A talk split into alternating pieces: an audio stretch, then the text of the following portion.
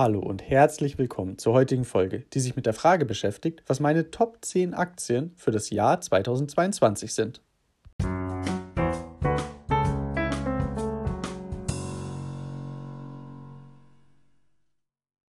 Bevor wir mit der Folge beginnen, möchte ich euch noch auf meinen Instagram-Kanal, das Aktienalpaka, aufmerksam machen. Wer Interesse an aktuellen Börsennews und Aktientipps hat, kann mir gerne folgen. Zudem der Disclaimer, dass alle Texte sowie die Hinweise keine Anlageberatung oder Empfehlung zum Kauf oder Verkauf von Wertpapieren darstellen. Sie dienen lediglich der persönlichen Information und geben ausschließlich die Meinung des Autors wieder. In den meisten meiner Videos, zum Beispiel meinen Top 10 Tenbagger Aktien bzw. meinen Einzelaktienanalysen, nehme ich eine sehr langfristige Sicht ein. In diesem Format geht es um das genaue Gegenteil. Hier möchte ich gezielt Aktien, die sich meiner Meinung nach im Kalenderjahr 2022 besonders gut entwickeln könnten, vorstellen. Wie bereits regelmäßige Zuhörer bzw. Zuschauer wissen, neige ich dazu, meine Top 10 Aktienlisten auf zwei Folgen aufzuteilen. Dieses Vorgehen werde ich auch diesmal praktizieren, um allen Unternehmen ausreichend Zeit einzuräumen. Mir ist durchaus bewusst, dass das Kalenderjahr bereits begonnen hat. Nichtsdestotrotz wollte ich mir die Zeit nehmen, zunächst gründlich zu recherchieren. Zudem denke ich, dass Ende Januar bzw. Mitte Februar auch noch ein angemessener Zeitpunkt für ein solches Format ist. Bezüglich dem Stichwort Zeitpunkt sei zudem erwähnt, dass wir uns gerade mitten in der Berichtssaison befinden. Naturgemäß sind Aktien gerade in diesem Zeitraum volatiler und die Nachrichtenlage überschlägt sich. Sofern es mir möglich war, habe ich aber versucht, alle Informationen in die Folge aufzunehmen. Um erahnen zu können, welche Aktien sich besonders gut entwickeln, sollte man zunächst untersuchen, was uns voraussichtlich im Jahr 2022 erwartet. In meiner Recherche bin ich dabei auf folgende Punkte gestoßen. Das dominante Thema dieses Jahr sollte die Geldpolitik bzw. die Themen Inflation und die dadurch möglicherweise erforderlichen Zinserhöhungen werden. Auch wenn vermutlich nicht mehr so dominant wie die letzten Jahre, so denke ich auch, dass Corona die Börsen zumindest in Teilen auch noch dieses Jahr beschäftigen wird. Die Auswirkungen der Corona-Krise zeigen sich aktuell auch weiterhin durch gestörte Lieferketten und dadurch steigende Preise für Rohstoffe wie beispielsweise Öl. Ein weiteres Thema, welches zunehmend in den Vordergrund gerät, ist der Ukraine-Konflikt zwischen Russland und dem Westen. Hat der Konflikt zunächst noch relativ oberflächlich begonnen, so gewinnt man langsam den Eindruck, dass sich die Auseinandersetzung zuspitzt. Auch weiterhin beschäftigen wird uns das Thema Halbleiter. Alle möglichen Produkte benötigen zukünftig immer mehr Computerchips. Ein prominentes Beispiel sind Elektroautos. Nicht umsonst werden Chips auch als das Öl der Neuzeit bezeichnet. 2022 wird darüber hinaus auch ein sehr sportliches Jahr. Es finden sowohl die Olympischen Spiele als auch die Fußball-Weltmeisterschaft statt. Neben diesen doch eher speziellen Themen gibt es aber auch schon beinahe gewisse Dauerläuferthemen wie den Klimawandel oder die Digitalisierung bzw. das damit verbundene Thema Cybersecurity. Bevor wir aber nun zu den konkreten Unternehmen kommen, möchte ich noch erwähnen, dass ich versuche, sowohl bei Corona als auch bei dem Ukraine-Konflikt eine eher positive Haltung einzunehmen. Wenn ich zum Beispiel davon ausgehen würde, dass aufgrund dem Ukraine-Konflikt bald der Dritte Weltkrieg ausbricht, wäre es vermutlich nicht sinnvoll, irgendeine Aktie, abgesehen von sehr ausgewählten Rüstungsunternehmen, zu besitzen. Daher erscheint mir diese Herangehensweise auch nachvollziehbar. Auf den zehnten Platz meiner Liste hat es Adidas geschafft. Wie bereits erwähnt, erwarte ich, dass 2022 ein sehr sportliches Jahr wird. Es findet sowohl die WM in Katar als auch die Olympischen Winterspiele in Peking statt.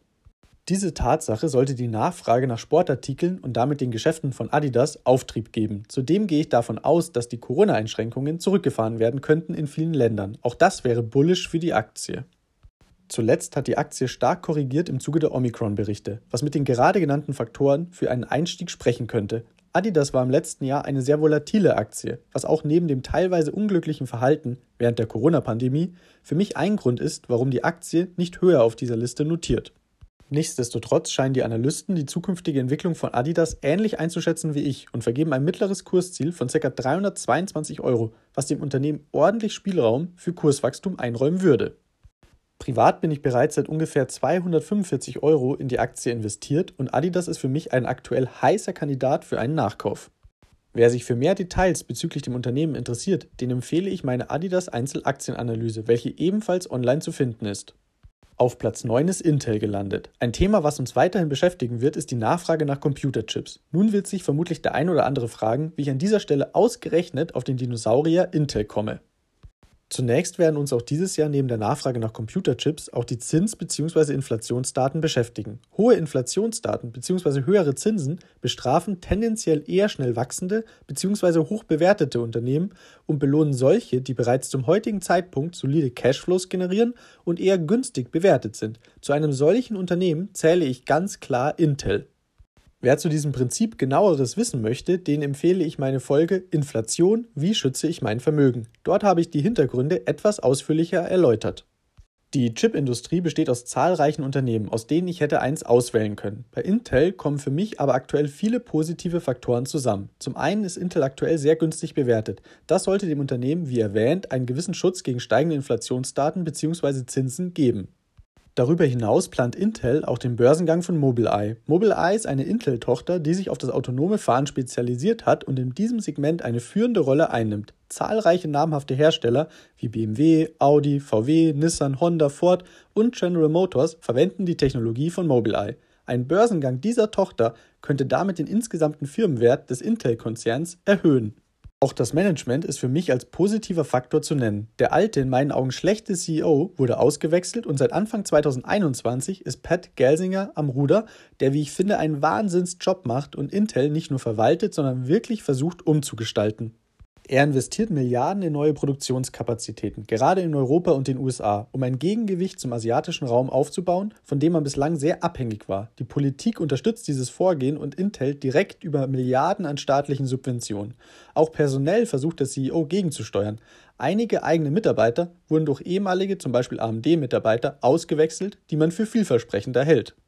Intel ist aus meiner Sicht eine vielversprechende Turnaround-Geschichte, dadurch aber auch risikoreicher und daher folglich lediglich auf Platz 9.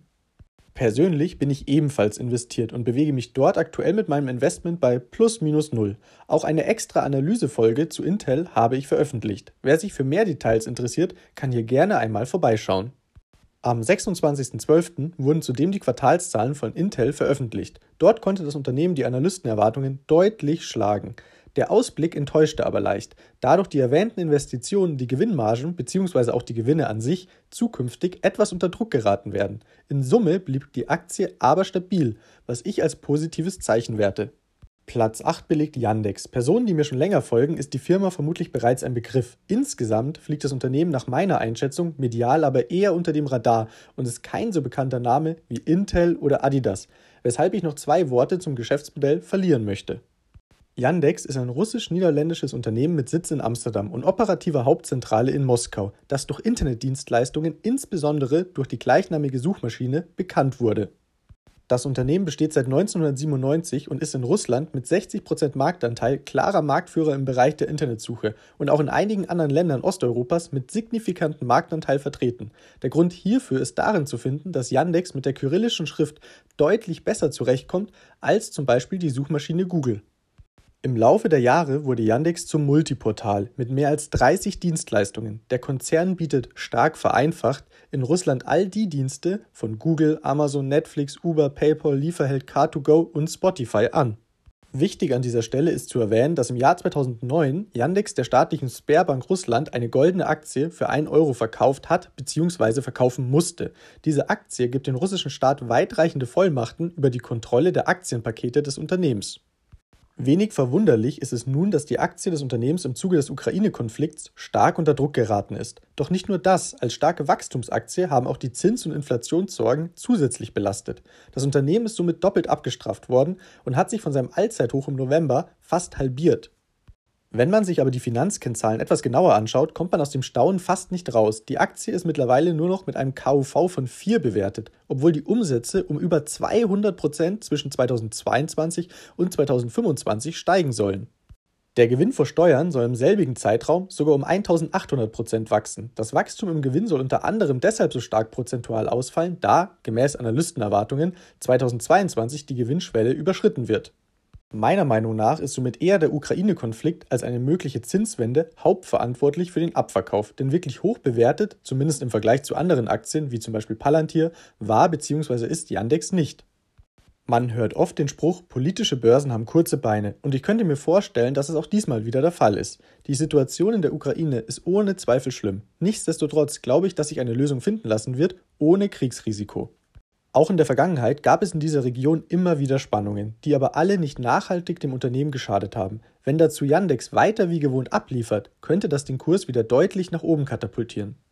Auch die Analysten sind ausnahmslos positiv Yandex gegenüber eingestellt und vergeben ein mittleres Kursziel von ca. 75 Euro. Persönlich bin ich ebenfalls investiert, seit ca. 45 Euro. Für alle Personen, die darüber hinaus Interesse an Yandex haben, empfehle ich meine separate Yandex-Folge, in der ich das Unternehmen ausführlich vorgestellt habe. Auf Platz 7 ist Danbury gelandet, ein Unternehmen mit einer Marktkapitalisierung von ca. 3,5 Milliarden US-Dollar, von dem ich überzeugt bin, dass es nur wenigen ein Begriff ist, weshalb ich auch hier etwas ausholen möchte.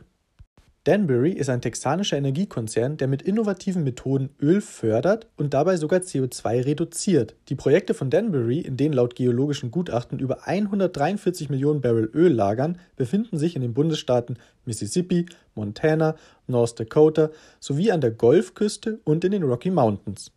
Das Unternehmen fördert pro Tag ca. 50.000 Barrel Erdöl mittels der Enhanced Oil Recovery Methode. Dabei wird in bereits ausgebeuteten Ölfeldern Kohlendioxid aus Industrieanlagen gepumpt. Dieses CO2 verbleibt anschließend im Boden, sodass sich ein positiver Effekt für das Klima ergibt.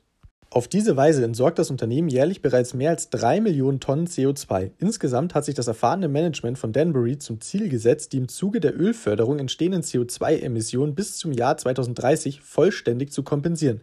Dabei wird nicht nur der eigene CO2-Ausstoß berücksichtigt, sondern auch alle CO2-Emissionen, die anschließend bei Transport, Weiterverarbeitung und Verbrennung entstehen.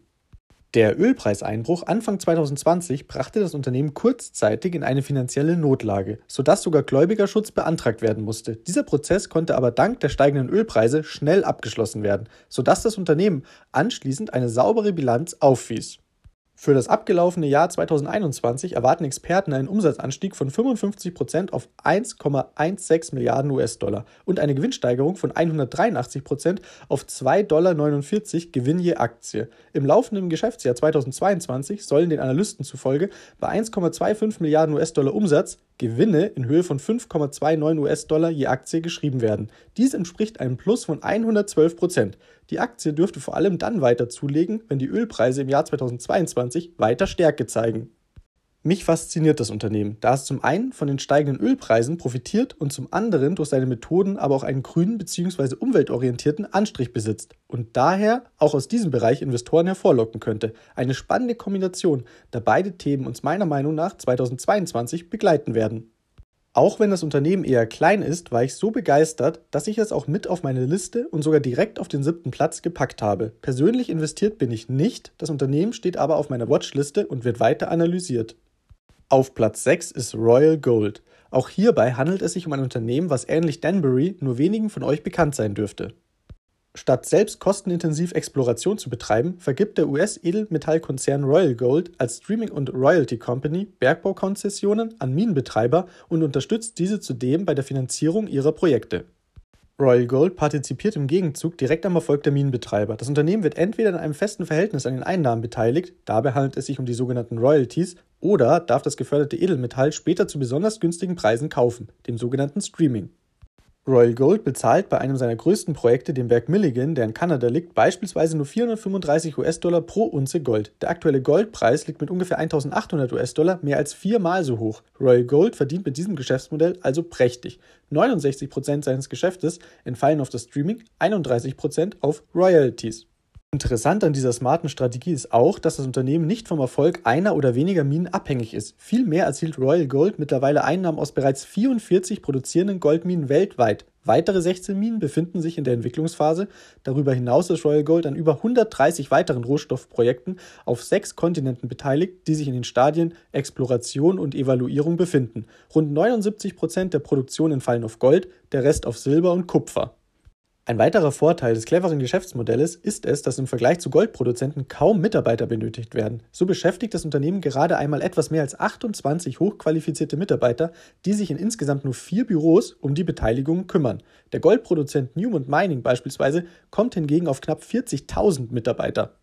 Besonders hervorzuheben ist, dass Royal Gold die Dividende trotz der heftigen Preisschwankungen auf dem Rohstoffmarkt seit mittlerweile 21 Jahren in Folge angehoben hat. Das durchschnittliche jährliche Dividendenwachstum seit dem Jahr 2001 beträgt beachtliche 15 Prozent. Ausgezahlt werden die Dividenden, wie in den USA üblich, quartalsweise. Entsprechend gibt es für die Aktionäre derzeit alle drei Monate 0,35 US-Dollar. Die stetigen Dividendenanhebungen sind nur deshalb möglich, weil in Zeiten niedriger Edelmetallpreise besonders lukrative Royalty- und Streaming-Deals mit dem Bergbauunternehmen abgeschlossen werden können. Royal Gold profitiert daher auch von Zeiten mit fallenden Edelmetallpreisen. In den letzten 14 Jahren lag die durchschnittliche Wachstumsrate beim Umsatz bei beeindruckenden 15 Prozent. Eventuell weiter steigende Goldpreise könnten dazu führen, dass sich der Gewinnhebel aus bereits genannten Gründen überproportional positiv auswirkt. Warum könnte Royal Gold bzw. der Rohstoff Gold für uns dieses Jahr nun interessant werden? Persönlich vertrete ich die Ansicht, dass der Ukraine-Konflikt die steigenden Rohstoffpreise durch Inflation und die Ausweitung der Geldmenge durch die Zentralbanken dazu führt, dass Menschen ein verstärktes Sicherheitsbedürfnis entwickeln. Dieses Sicherheitsbedürfnis wird schon seit praktisch Urzeiten oft mit Gold bzw. dem Goldkauf kompensiert. Ich sehe daher eine sehr realistische Chance, dass der Goldpreis steigen könnte. Mitte letzten Jahres gab es zum Beispiel Berichte, dass auch die Zentralbank massiv Gold aufkauft. Persönlich bin ich bei Royal Gold seit ca. 90 Euro investiert und traue dem Unternehmen dieses Jahr einiges zu. Das war es auch schon wieder mit der heutigen Folge. Die Plätze 5 bis 1 werde ich euch in meiner nächsten Folge vorstellen. In der Zwischenzeit freue ich mich aber über eure Kommentare, in denen ihr mir mitteilt, was eure Top 10 Aktien für das Jahr 2022 sind.